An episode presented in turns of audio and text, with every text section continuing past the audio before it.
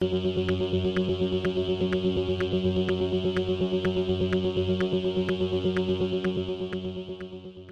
y caballeros, bienvenidos a 10 a 15, un podcast donde se habla de películas y series en un lapso de 10 a 15 minutos. Yo soy Ángel y en este episodio ultra mega especial voy a estar hablando del documental A Glitch in the Matrix. Por motivo a el lanzamiento del trailer de The Matrix Resurrections. A Glitch in the Matrix la pueden conseguir en Hulu, pero hay que hablar obviamente del trailer porque hay mucho de qué hablar sobre él.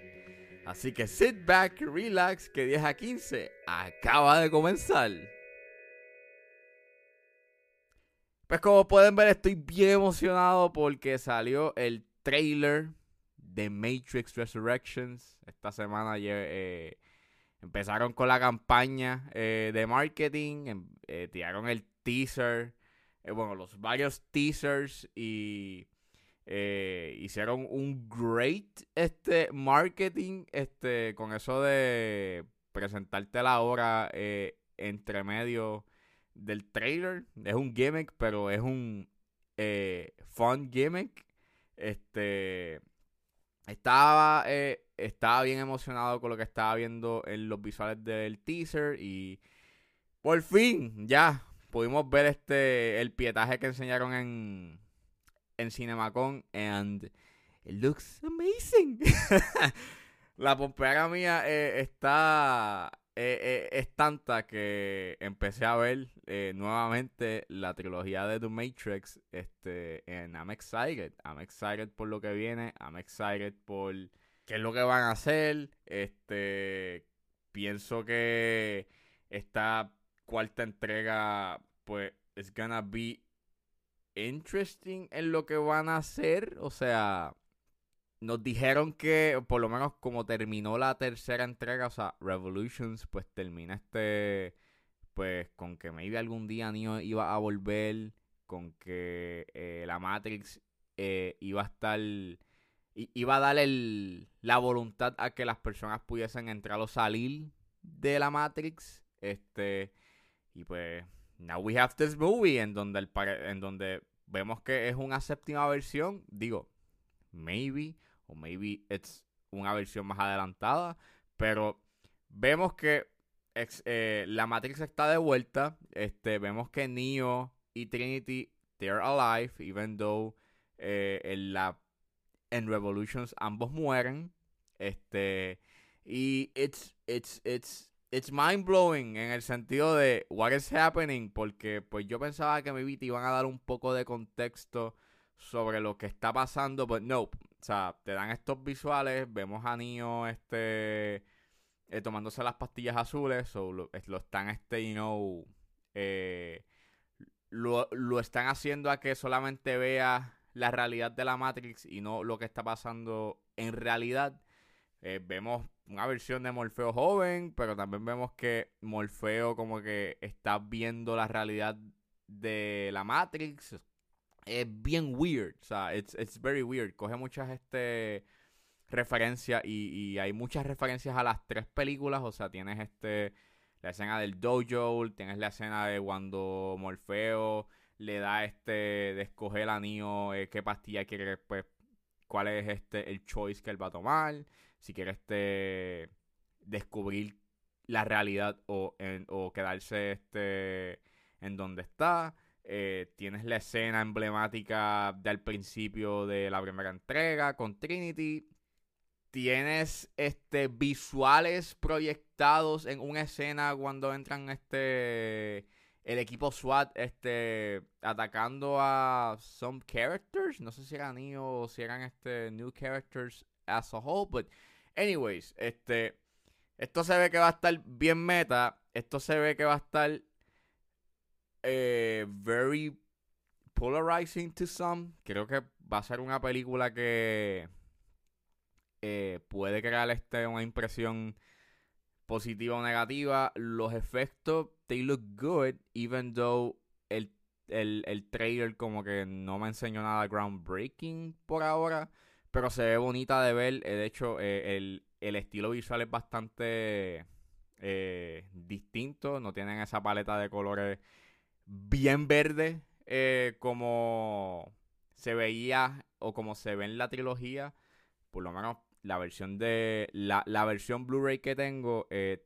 tiende, o por lo menos la primera entrega, eh, le corrigen el color para que se parezca a las primeras, a, las dos restantes, pero la original pues tenía un, un, estilo visual un poco different, era más natural entre comillas, este, but, este, I don't know, I mean, I'm excited, en verdad, en verdad, que bueno que Lana Wachowski you está de vuelta haciendo películas. Eh, es sad porque no están las dos, pero at least, you know, one of the Wachowskis are making a movie, and I'm happy for it. Qué bueno ver, pues, a, a Carrie Ann Moss de nuevo como Trinity.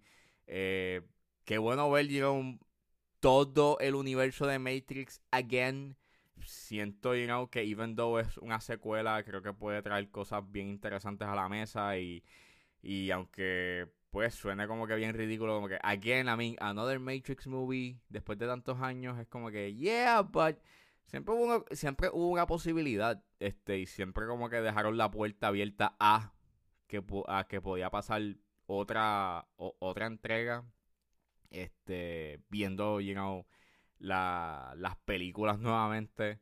Este, so I'm excited por la idea de que haya una nueva entrega. Vamos a ver qué es lo que traen. Probablemente sea bien mind bending y mind blowing y complicated y repleto de, eh, eh, de pensamientos filosóficos y, y all that stuff. Y pues puede que sea, you know, para algunos messy o para algunos como que overcomplicated y, y como que preachy.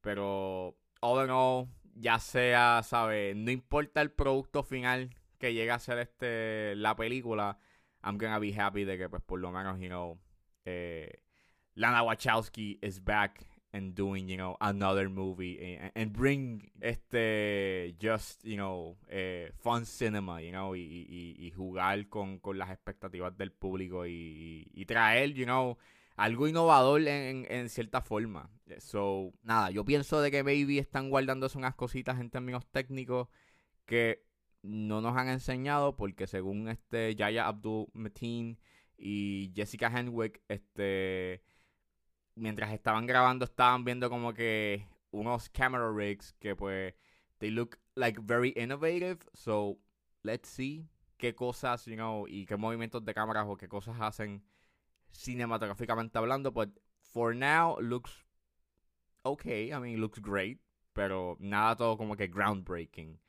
Pero well, let's see. I'm excited. Esta película sale el 22 de diciembre en, en HBO Max y en los cines. And man, yeah. Give me the Matrix. Give me the Matrix Resurrections. Y pues, este, siguiendo con el tema de Doom Matrix, este, ahora pues nos adentramos a las fallas del Matrix. Eso es lo que nos trae el documental A Glacier in the Matrix que está disponible en Hulu.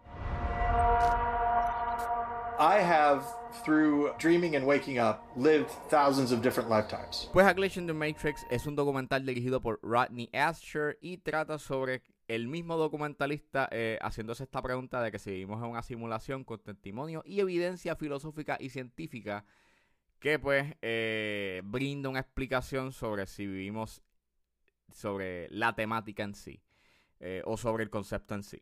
Este, este documental estrenó en Sundance este año y Rodney Asher eh, ha hecho otros documentales, hizo Room 237 que trata sobre The Shining y todo, todas las teorías que hay sobre qué es lo que significa la película y The Nightmare que trata sobre la parálisis del sueño. And, well, um, el, tema está interesante eh, y pues la había visto en Hulu, había visto de que había salido en Sundance y dije, eh, vamos a verla. La vi y pues it's interesting, but the presentation, oh God, uf, esa presentación estaba malísima. Este, era tacky, tras que era tacky, era como que bien cheaply made, este, porque pues no sé si esto lo hicieron a mediados de la pandemia o si ese era como que el purpose en sí de pues presentar este o grabar a, a los entrevistados por por, ¿sabes? por webcam o por Skype Y, I don't know, it, there's some decisions que ellos toman. Obviamente me imagino que los entrevistados este, no querían como que presentar su identidad. Y pues eh, son presentados como por avatars este, que ellos se inventan. Y es como mocap y looks weird. Y pues a veces pues eh, cuando mueven las manos como que empiezan como que a glitchar, o sea, they glitch out a lot, este, o cuando cogen algo, o están haciendo, o, están vapeando, pues, eh, looks weird, este, usa mucho pietaje como que histórico y, de otro, o, de otras propiedades, y, y a veces se tira estas secuencias en CGI animadas, como para poder como que dramatizar lo que están hablando este los entrevistados But other than that, es un documental que it rambles on the subject, pero no brinda ningún tipo de profundidad y no tiene como que mucho peso científico, eh, a pesar de que dice que hay un valor científico ahí. Eh, se basa más en estos testimonios de estas personas que eh, dicen haber como que, you know, eh, salido de la simulación, haber visto la simulación y all that stuff, pero pues se queda en eso, en ese testimonio, pero no hay ningún tipo de, no se refuta, ni se, you know, se busca una explicación científica a. Eh, other than that, en realidad es como que, pues, eh, tras que es como shallow en su en, en, en hablar sobre la temática y pues se convierte más en esta verborrea sobre las experiencias que han tenido este estos individuos, pues la presentación pues tampoco ayuda mucho porque pues como dije, es bien tacky y bien cringy.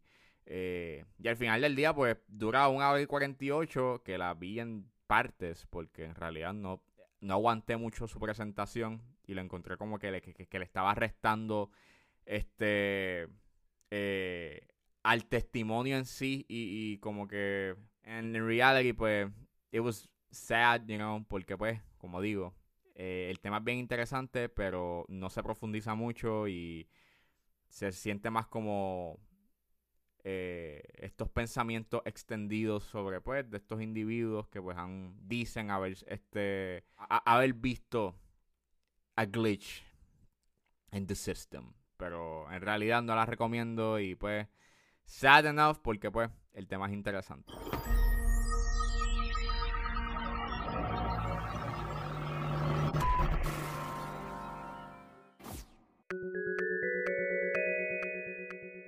Esto fue todo en este episodio de 10 a 15. Espero que les haya gustado. Suscríbanse a mis redes sociales. Estoy en Facebook y en Instagram como angeles.pr. Recuerden buscarme en su proveedor de podcast favorito como 10 a 15 con Ángel Serrano. Gracias por escucharme y nos vemos en la próxima.